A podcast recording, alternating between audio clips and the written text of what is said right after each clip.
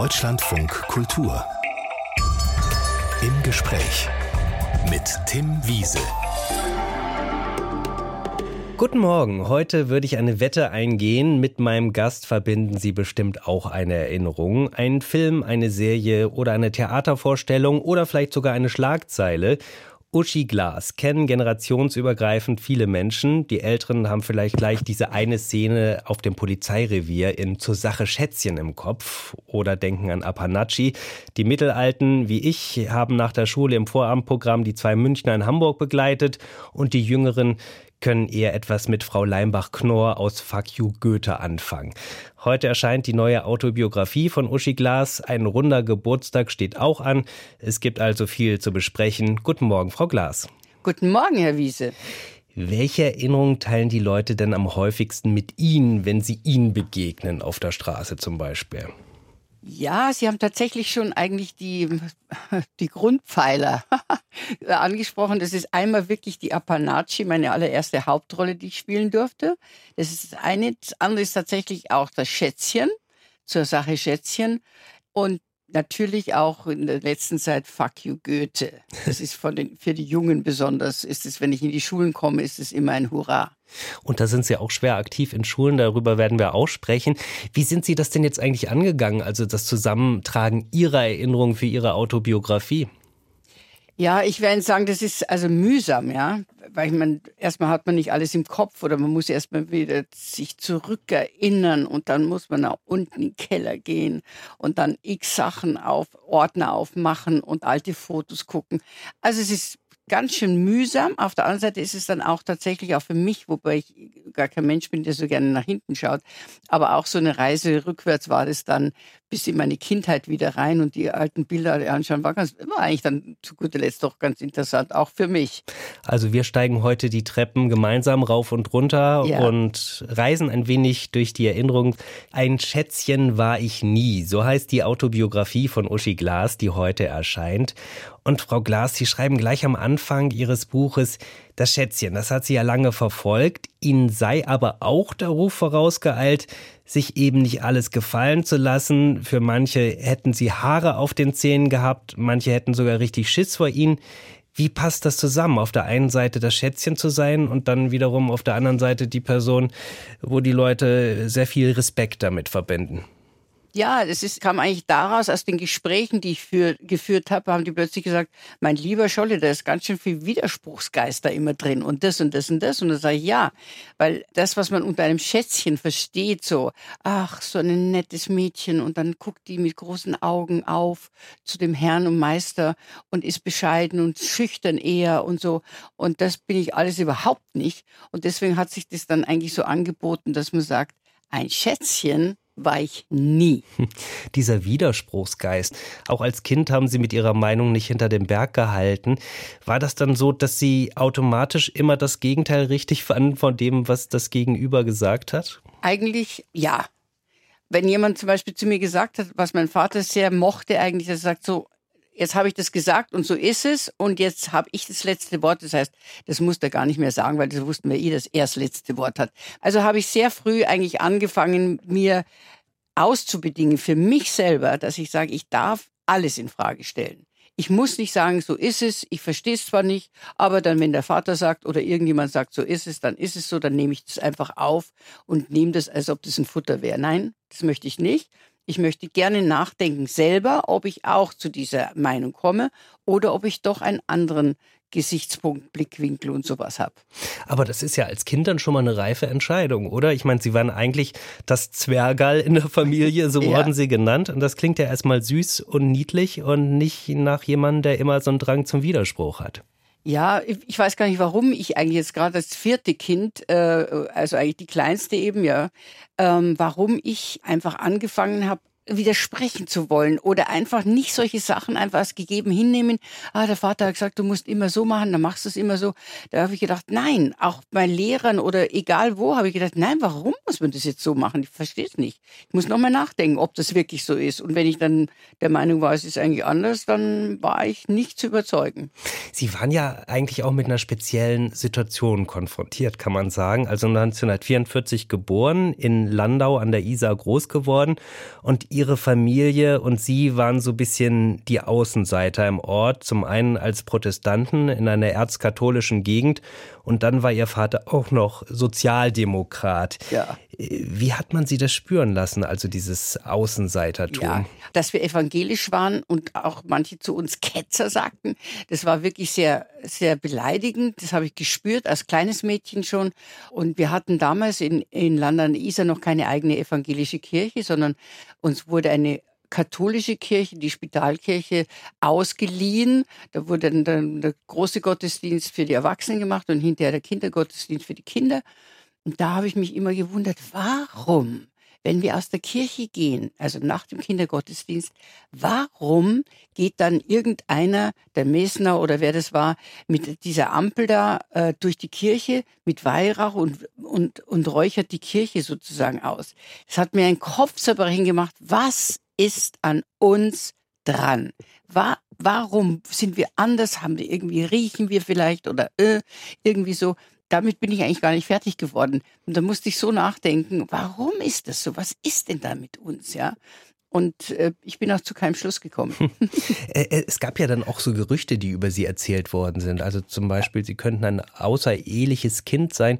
Wie ist das denn entstanden? Das ist entstanden, ich war, war immer sehr braun gebrannt und hatte dann natürlich pechschwarze Lockerl, also Locken. Und dann kam das plötzlich auf, man darf das nicht mehr sagen, das N-Wort. Und das war ich dann. Und das, auch das hat mich, ich habe im Nachhinein oder denke ich so, du hast eine, äh, zwei Möglichkeiten. Du kannst dich entweder dich so kränken darüber und dich verstecken oder klein machen, damit dich keiner sieht. Oder du kannst sagen, so habe ich mich eigentlich entschlossen, das lasse ich mir einfach nicht gefallen. Ich zahle euch das alles heim, einzeln. Wer mir was antut, der kriegt was zurück. Und äh, wenn Sie sagen, diese, diese Wut, die da irgendwie natürlich auch war und Sie sich dann gesagt haben, okay, ich lasse mir nichts gefallen, wie hat sich das dann bemerkbar gemacht? Also wie haben Sie das dann kanalisiert? Also erst einmal habe ich mich natürlich mit den, mit den Kindern auch absolut auch gestritten oder gerauft mit denen. Also ich habe mir von niemandem was gefallen lassen. Ich habe das einfach zurückgezahlt. Und zweitens habe ich das eigentlich ja in gewisser Weise hm, ignoriert, weil ich habe meine Nachbarin, ich habe in meinem Buch ja auch geschrieben, dass mich eigentlich immer Frauen irgendwie an meinen Wegen standen. Also in erster Linie natürlich meine Mutter, die eine unheimlich taffe und stolze Frau war, obwohl wir wenig hatten und obwohl sie kämpfen musste, hat sie war sie auch immer eine sehr stolze Frau und eine fröhliche Frau. Also die war nie irgendwie geduckt oder hat sich eben gekränkt. Immerhin, sie ist sogar von der Familie ja ausgestoßen worden. Es hat sich zwar im Laufe der Zeit dann wieder ein bisschen gegeben, aber sie ist konvertiert vom katholischen Glauben zum evangelischen. Das war damals also pff, furchtbar. Das kann man überhaupt nicht machen, ja. Und aber da hat sie sich auch nicht beugen lassen oder zerbrechen lassen. Und dann war, hatte ich eine Nachbarin oder wir hatten eine Nachbarin, und die waren zwar, die Familie war wirklich richtig stockkatholisch. Also da wird der Rosenkranz rauf und runter gebetet. Aber die hat mich einfach ins Herz geschlossen. Die mochte mich einfach. Und die hat mich oft zum Mittagessen eingeladen. Und bei der fühlte ich mich total aufgehoben. Und so habe ich dann meine Stützen und meine, meine, meine Leuchttürme eigentlich gehabt und habe mich da an diesen Säulen praktisch immer angelehnt, wenn es blöd war. Und ansonsten habe ich mich dann gegen meine Freunde oder Feinde auch durchgesetzt.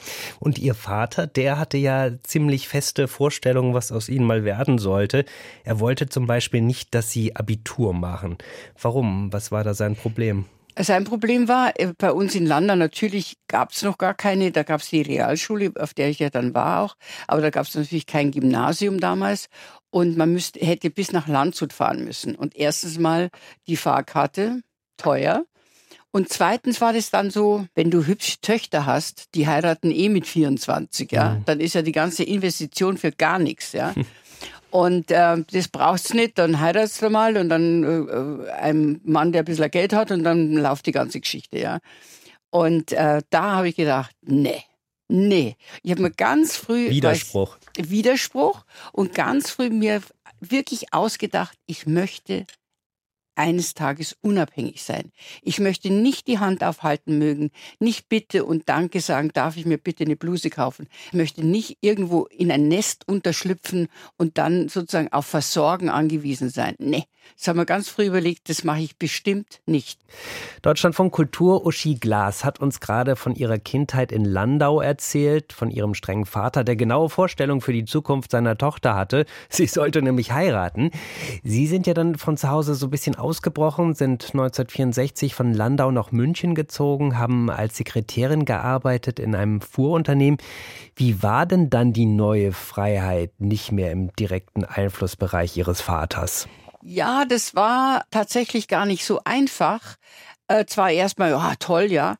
Aber äh, jetzt musste ich plötzlich anfangen, sozusagen zu haushalten. Ja, das heißt, mit dem bisschen Geld, was du verdienst, ähm, da muss ich auch nochmal sagen, man sagt immer, ach, die München, das sind die Mieten so hoch. Damals waren die Mieten verhältnismäßig zu dem, was man verdient hat, auch hoch. Ich hatte damals eben auch 50 Prozent meines Gehalts, meines Nettogehalts äh, für die Miete ausgeben müssen, ja. Und dann musst du den Rest musst du einteilen und das musste ich üben und lernen. Ach mhm. Gott, bis ich das endlich hingekriegt habe, dass ich bis zum 30. tatsächlich noch was einkaufen kann und nicht bei der Freundin fragen muss, kannst du mir ein bisschen Geld leihen, weil ich bei mir ist schon wieder alle. Das musste ich lernen und das war nicht einfach, das war hart. Und mein Vater hatte damals gesagt, ich bin zwar nicht dafür, dass du nach München gehst, ich bin dagegen, das weißt du, aber wenn irgendwas ist, du kannst, die Tür steht offen, du kannst jederzeit nach Hause kommen. Und da habe ich ab und zu gedacht, oh Gott, ich schaffe das ja hier überhaupt nicht. Oh Gott, wie mache ich das? Und dann, aber nein, oh, die Tür steht offen, nein, da fahre ich nicht hin, nein, nein, nein, nein. Und dann habe ich es halt doch irgendwann sie da geschafft, ja. Ja, ich meine, das will man sich natürlich dann auch nicht eingestehen oder nee. natürlich auch den Eltern nicht die Genugtuung dann geben, dass man sagt, also ich bräuchte dann vielleicht doch ein bisschen Unterstützung an dieser Stelle. Genau. Äh, war denn eigentlich damals schon der Wunsch da, Schauspielerin werden zu wollen? Also ich habe schon ganz früh damit rumgesponnen in meinem Hirn, natürlich. Ich habe schon als kleines Kind und als junges Mädchen habe ich kleine Inszenierungen gemacht beim Balkon, auf dem Balkon von dem Bärlips, da den Nachbarn gegenüber und habe dann also, wir haben dann auch, mein Vater hat dann ein Bühnenbild gezeichnet, weil mein Vater eigentlich ein ganz guter Maler war. Der Eintritt hat einen Fünferl gekostet damals und da haben wir schon unsere Sachen dargeboten. Ich habe einen Einakter gehabt, einen Professor mit der Fliege und sowas. Also das habe ich schon alles gemacht und wir durften durften damals ja kein, kein Bravo haben oder die ganzen oder Filmrevue, wie das alles heißt. Und ich habe aber eine gute Freundin gehabt, die hieß auch Uschi und die hatte zu Hause alles. Die durfte alles haben. Alle, alle, alle. Also Bravo auch, wo mein Vater gesagt hat, ein Schund kommt uns nicht ins Haus.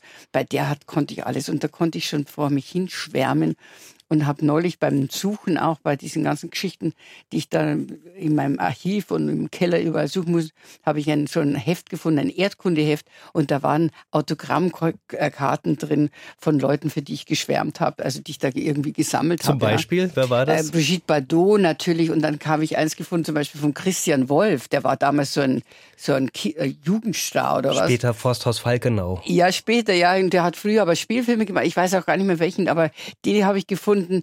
Dann natürlich äh, Jean Gabin, mit dem ich später gedreht habe, ich gefunden und Sophia Loren und so. Es war ganz witzig, so, so vergilbte schwarz-weiß Autogrammkarten zu finden, ja. Ich meine, dieser Wunsch, Schauspielerin zu werden, den teilen ja äh, wahrscheinlich damals schon viele, heute ja. sicherlich auch noch. Ja. Äh, die Frage ist natürlich, wie geht man das jetzt an? Und Ihnen hat so ein bisschen der Zufall geholfen. Ich habe wahnsinnig viel Glück gehabt oder wahnsinnig viele Zufälle erlebt in meinem Leben. Also oft, wenn ich irgendwie äh, an irgendeinem Eck war und gedacht, ach, schade, dass es nicht hinhaut, dann kam in dem Moment jemand um die Ecke und hat gesagt, das machen wir jetzt oder so. Und da war es so, äh, in der Zeit hat ein Filmteam in Dingolfing einen Film gedreht und die hatten am Tennisplatz, wo ich also auch Tennis gespielt habe, gedreht. Und da kam ich mit diesen jungen Leuten ins Gespräch und dann haben die so, oh ja, die kommen aus München, ja. Und die haben gesagt, was machst denn du? Ja, so, das und das und das. Ja, ich möchte auch nach München gehen.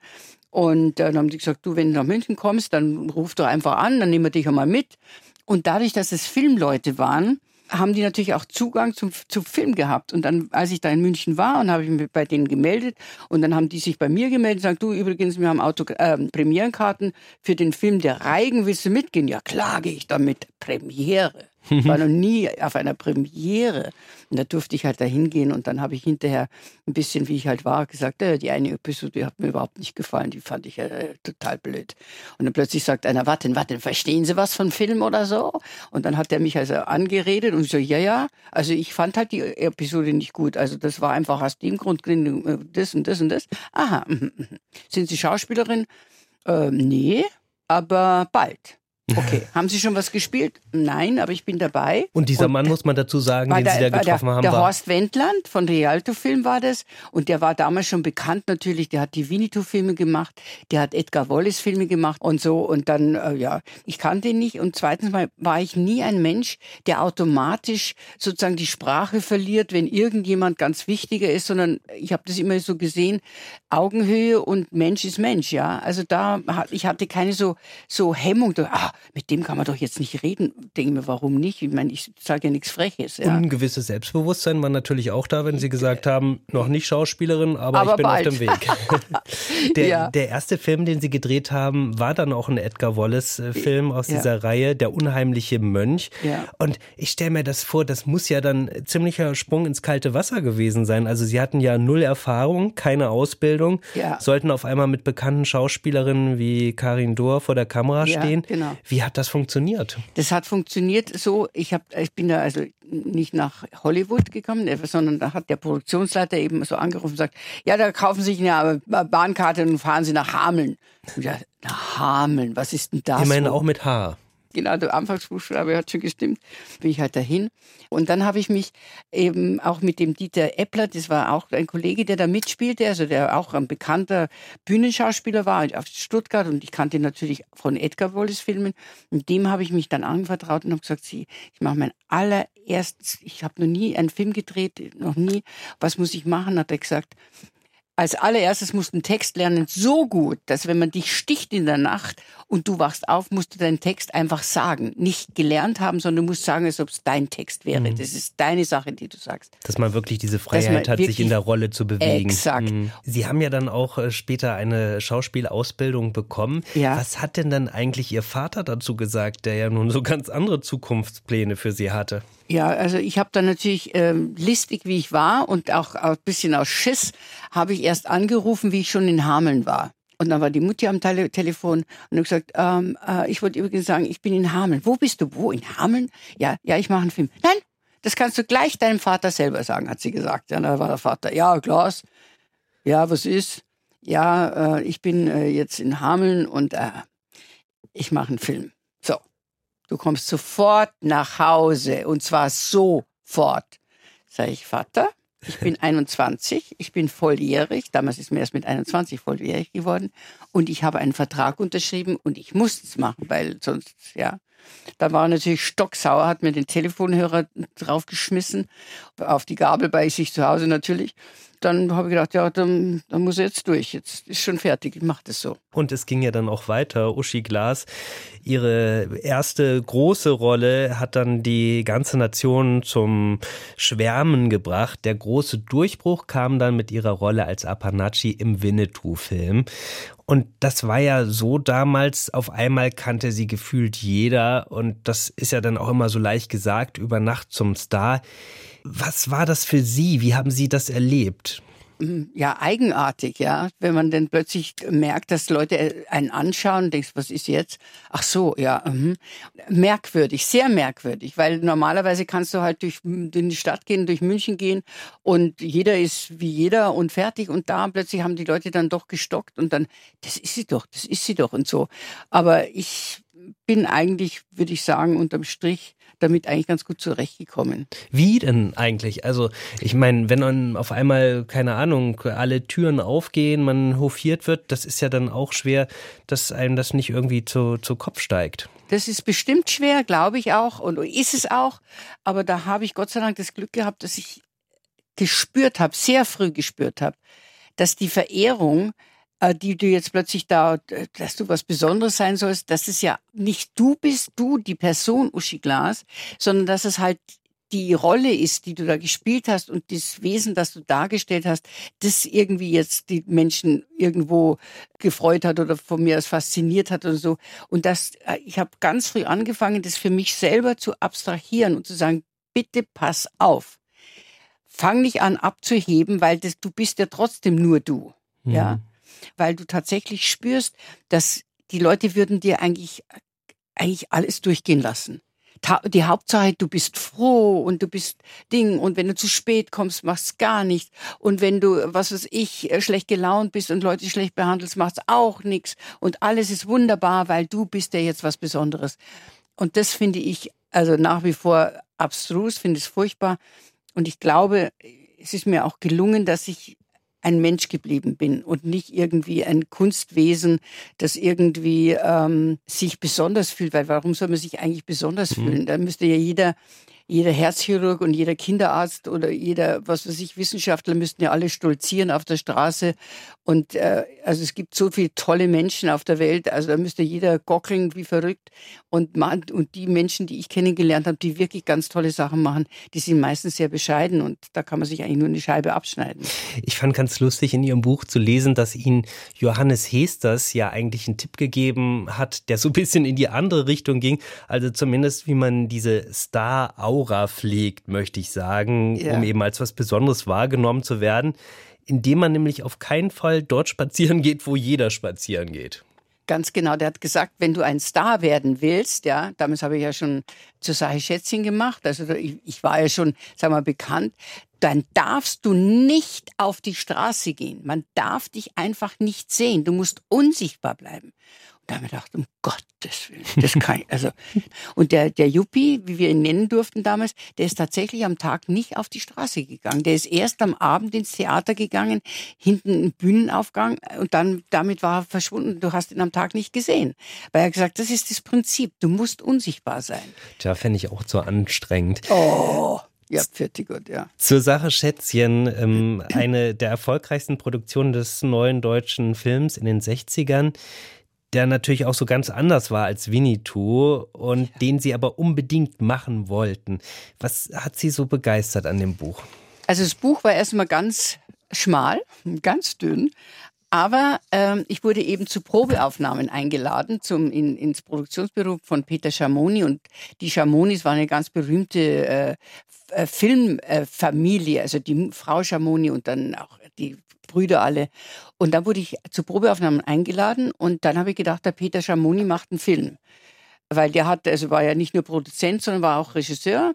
Und habe gedacht, hm, da gehe ich hin, super, klasse und so. Und dann bin ich dahin ins Produktionsbüro und dann, Peter kannte ich ja schon so von, von, was weiß ich, von irgendwelchen Einladungen. Ja, gut, dass du da bist. Ne? Also jetzt reden wir mal ein bisschen, wir haben vor, einen Film zu machen und so.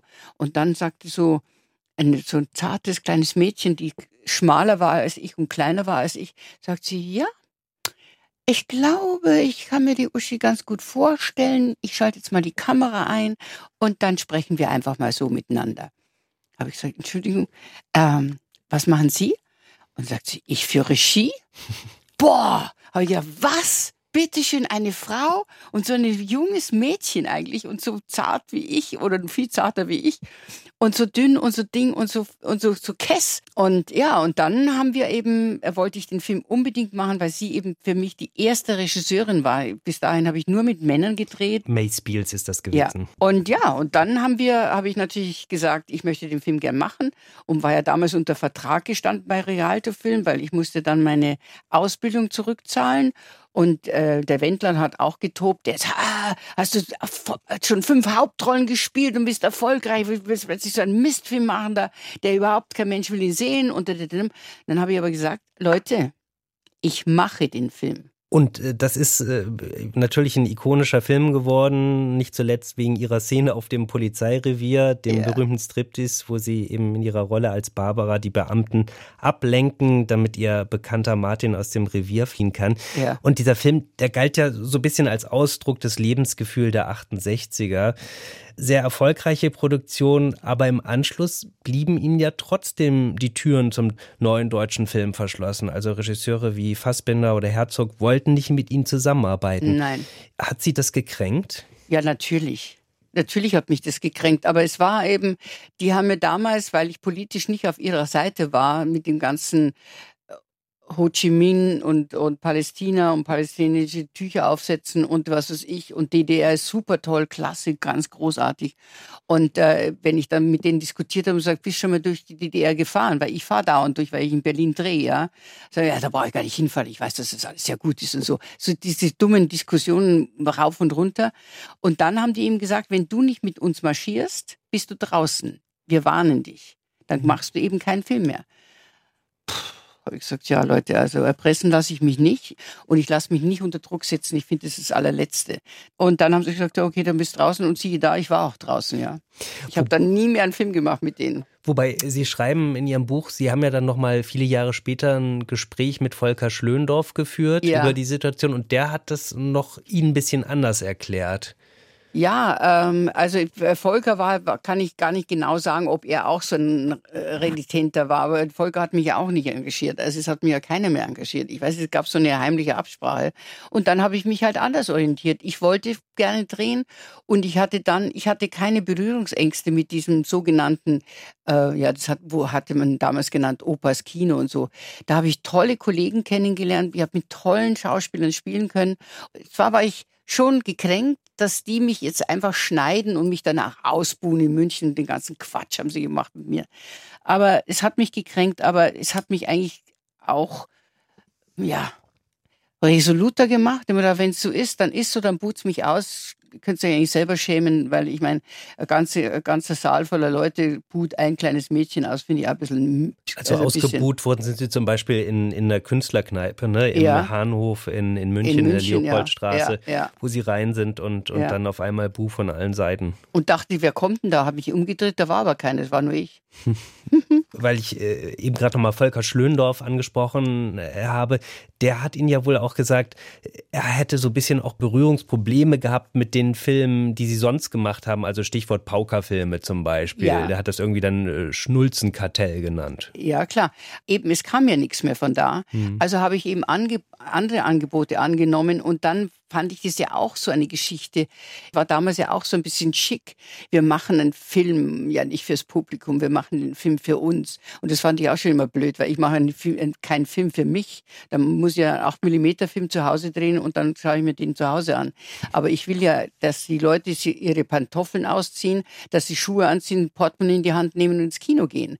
Ich möchte, dass die Leute Freude haben oder weinen oder lachen, mir ist es egal, aber auf jeden Fall, dass sie interessiert sind sagt Uschi Glas. Das Gespräch haben wir aus Termingründen vor zwei Wochen aufgezeichnet, sonst hätte ich mit ihr auch über den Eklat bei der Berlinale Abschlussgala am Wochenende gesprochen. Stichwort Palästinensertücher.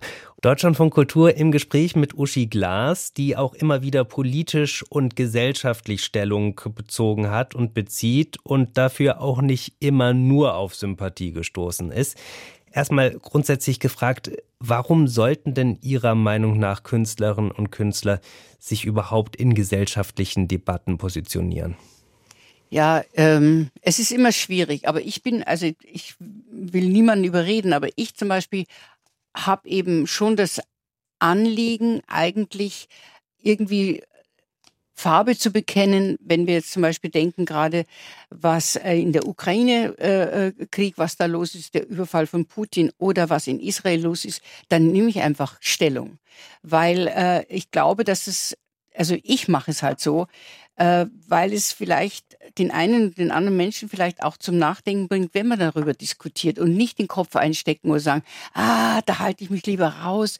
Vielleicht hat dann der eine Regisseur eine andere Meinung, dann engagiert der mich nicht mehr. Ja, mein Gott, dann muss ich halt damit leben. Also ich möchte schon und war immer ein politischer Mensch. Also ich habe noch nie mich geduckt oder weggedrückt oder irgendwie, wenn es eng würde oder wenn man eben dann denkt, wahrscheinlich, wenn ich jetzt das sage, kriege ich wahrscheinlich einiges aufs Haupt, dann passiert's halt. Ja, gut, da muss man durch. Was ich total spannend äh, finde bei Ihnen, dass Sie sich eigentlich bei dem, was Sie sagen, schwer einordnen lassen. Also ich bin auch jetzt mal ein bisschen in Vorbereitung zu dieser Sendung durchs äh, Archiv gegangen und mhm. es gibt natürlich die unterschiedlichsten Debatten, in denen Sie sich geäußert haben und auch immer wieder für Irritation gesorgt haben. Und das Spannende mal bei den Konservativen und dann mal wieder bei den Progressiven. Sie haben sich zum Beispiel gegen die sogenannte Herdprämie der CSU ausgesprochen, ja. für die Frauenquote stark gemacht und eine Flüchtlingsobergrenze abgelehnt. Auf der anderen Seite finden Sie Gendern blöd, sind kein Fan von veganer Ernährung. Außerdem haben Sie für Helmut Kohl gespendet. Ja. Wie würden Sie Ihren inneren Kompass beschreiben, nach dem Sie sich orientieren? Mein Kompass ist eigentlich, dass ich mich sehr gut informiere und zwar breit. Erstens mal haben wir, mein Mann und ich, jeden Tag in der Früh er liest die FAZ äh, und ich lese die Süddeutsche und da haben wir schon die ersten Diskussionen, sozusagen, wie sieht der Journalist von der FAZ oder der von der SZ äh, die Situation und wo ist da der, die Schnittpunkte, wo es äh, gegensätzlich ist und so weiter. Also da bilden wir uns äh, eigentlich eine Meinung, dann sehen wir sehr viel politische äh, Dinge. Ich lese sehr viele Bücher auch.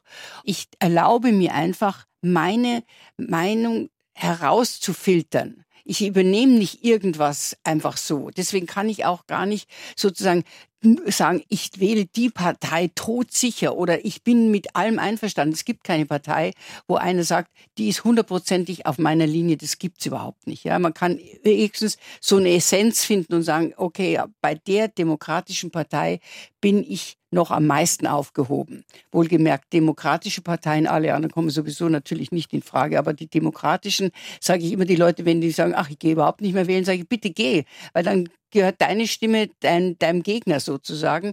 Und ich erlaube mir äh, zum Beispiel, was jetzt ganz schlimm ist, dieser Antisemitismus, der rauskommt. Ja, ich gehe eben dazu äh, zu den Demonstrationen. Ich gehe gegen äh, zu den Demonstrationen gegen rechts, aber ich gehe eben auch stehe auch meinen jüdischen Mitbürgern zur Seite und zeige das und stehe bei denen und wenn mich jemand deswegen hasst oder mir Mittelfinger zeigt, wenn, wenn ich da mit den Leuten marschiere, dann ist mir das auch egal. Und wenn der dann sagt, ich, die, jetzt hasse ich die, ich schaue die nie mehr an, das ist mir dann wurscht, weil irgendwo, du musst irgendwie am Abend in den Spiegel schauen können und es ist mir ein Anliegen, mich politisch zu äußern. Wenn Sie bei diesen Reaktionen sind, also die fallen ja tatsächlich teilweise sehr heftig aus. Ja. Ein anderes Beispiel aus Ihrer Geschichte, während der Pandemie haben Sie sich für das Impfen stark ja. gemacht und da haben Sie dann tatsächlich sogar wüste Morddrohungen bekommen. Ja.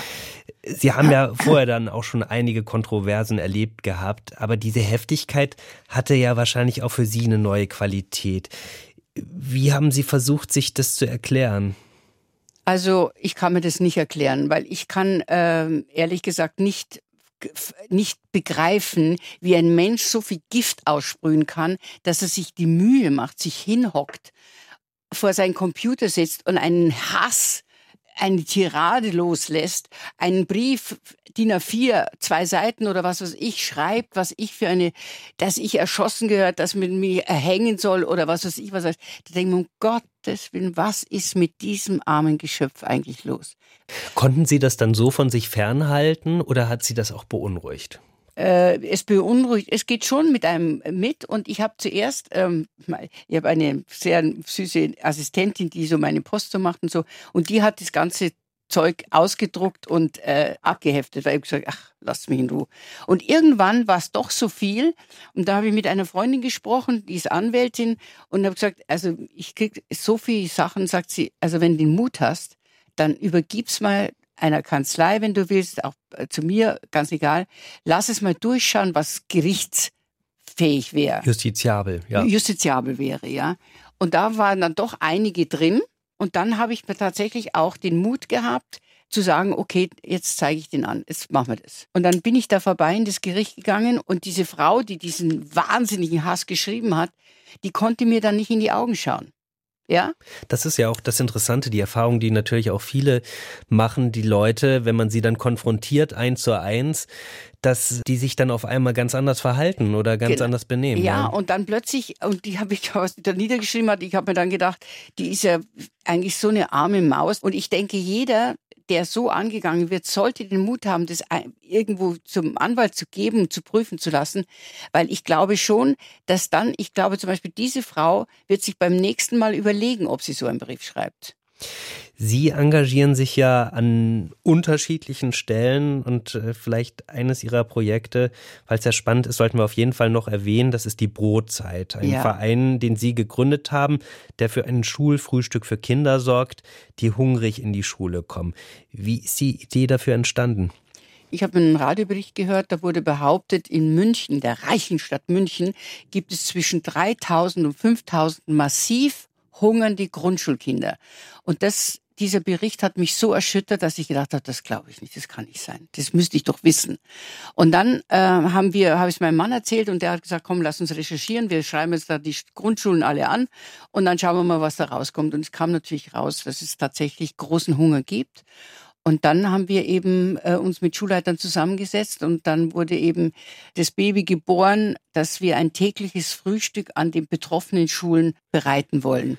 Und Sie machen das jetzt schon eine ganze Zeit mit Ihrem Verein. Was für Effekte hat das? Also wir machen das jetzt, wenn man mir das vorher gesagt hätte, hätte ich gesagt, das kann ich nicht, um Gottes Willen. Wir werden jetzt 15 Jahre alt, also jetzt im Februar sind wir 15 Jahre äh, alt. Wir versorgen jetzt weit über 15.000 Kinder täglich mit einem reichhaltigen, gesunden Frühstück. Und wir können erstens feststellen, dass tatsächlich die Leistungen der Kinder besser werden, dass die Kommunikation unter den Kindern sich wesentlich verbessert. Also weniger Aggressivität? Weniger Aggressivität. Die Kinder sitzen zusammen. Also wir haben immer einen geborgenen Raum. Es wird ein Frühstück Frühstücksbuffet aufgebaut. Das machen unsere Frühstückshelfer, das sind Seniorinnen und Senioren, die für die Kinder einen Familienersatz darstellen. Also praktisch wie eine Omi und ein Opi ist da, die machen das schön und der Kakao riecht gut und alles. Und die Kinder sitzen an den Tischen und lernen miteinander zu kommunizieren. Viele Kinder waren noch nie an einem Tisch gesessen, viele Kinder haben noch nie ein Messer in der Hand gehabt. Und die Kinder lernen sich kennen, die plaudern. Das ist immer vor Schulbeginn. Das geht um sieben Uhr oder Viertel nach sieben los, das Frühstück. Und dann werden sie pünktlich zum Unterricht geschickt. Und da merkt man auch, dass die Leistungen tatsächlich wesentlich besser werden und dass vor allem die Aggressionen abgebaut werden. Die Kinder raufen nicht mehr miteinander. Deutschland von Kultur, heute erscheint die neue Autobiografie von Uschi Glas und sie hat uns heute schon mal einen kleinen Einblick in einzelne Kapitel ihres Lebens gegeben. Autobiografie, Frau Glas, das hat ja auch mal ein bisschen was von Bilanz ziehen. Sie machen aber auch ganz deutlich, das war's noch nicht, mit Ihnen ist weiter zu rechnen. Äh, was für eine Vorstellung haben Sie denn? In welche Richtung wollen Sie denn noch gehen? Was wollen Sie denn alles noch ausprobieren? Ja, also viel Neues von mir als neue Rollen. Ich möchte, also ich möchte erstens mal meinen Beruf ausüben. Dann möchte ich natürlich weiter meine Brotzeit. Äh, leider Gottes ist der Bedarf riesengroß und wird immer noch größer, noch ausweiten. Also wir sind jetzt fast in allen Bundesländern und wie gesagt, über 15.000 Kinder haben wir und werden das in NRW vor allem sehr, sehr groß werden. Und ja, und dann freue ich mich auf meine uh, drei Enkelkinder auf meine Kinder natürlich auch, aber die Enkelkinder sind natürlich die Superstars bei mir, das ist ja klar. Und dann möchte ich mit meinem Mann vielleicht auch noch ein bisschen reisen. Also es ist ein voller Plan, ein voller Terminplan. Und ich hoffe, dass ich noch lange auf dieser Erde sein kann. Und es ist kein ganz großes Geheimnis, Sie werden 80 Jahre alt. Ja. Haben Sie da was geplant? Äh, ich nicht, weil ich bin kein Selbstfeierer. Ich mag nicht so gerne. Ich mag für andere gerne gerne festmachen, aber ich finde es für mich nicht gut. Aber ich weiß, dass mein Mann eine kleine Überraschung hat für mich und irgendwas. Ich weiß aber nicht was. Äh, und da freue ich mich jetzt drauf und ich lasse mich überraschen. Und wir werden wahrscheinlich auch davon mitbekommen. Unter Umständen könnte ich mir vorstellen. Uschi Glas, dann wünsche ich Ihnen alles Gute und vielen Dank, dass Sie sich heute Vormittag die Zeit für das Gespräch genommen haben. Dankeschön, Herr Wiese.